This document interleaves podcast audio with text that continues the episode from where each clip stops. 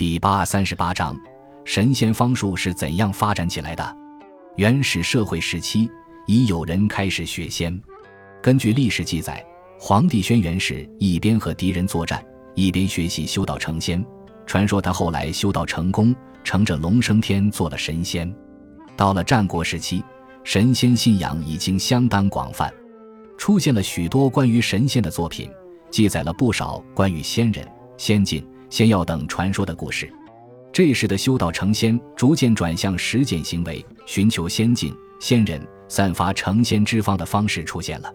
他们将神仙学说、方术与阴阳五行学说糅合到一起，形成了方仙道。当时主要流行于上层社会。满足人们依托鬼神、期望长生的愿望。从战国中后期到汉武帝，在方士、神仙家们鼓动下，帝王将相们蠢蠢欲动，上演了中国历史上一系列入海求长生不老药的闹剧。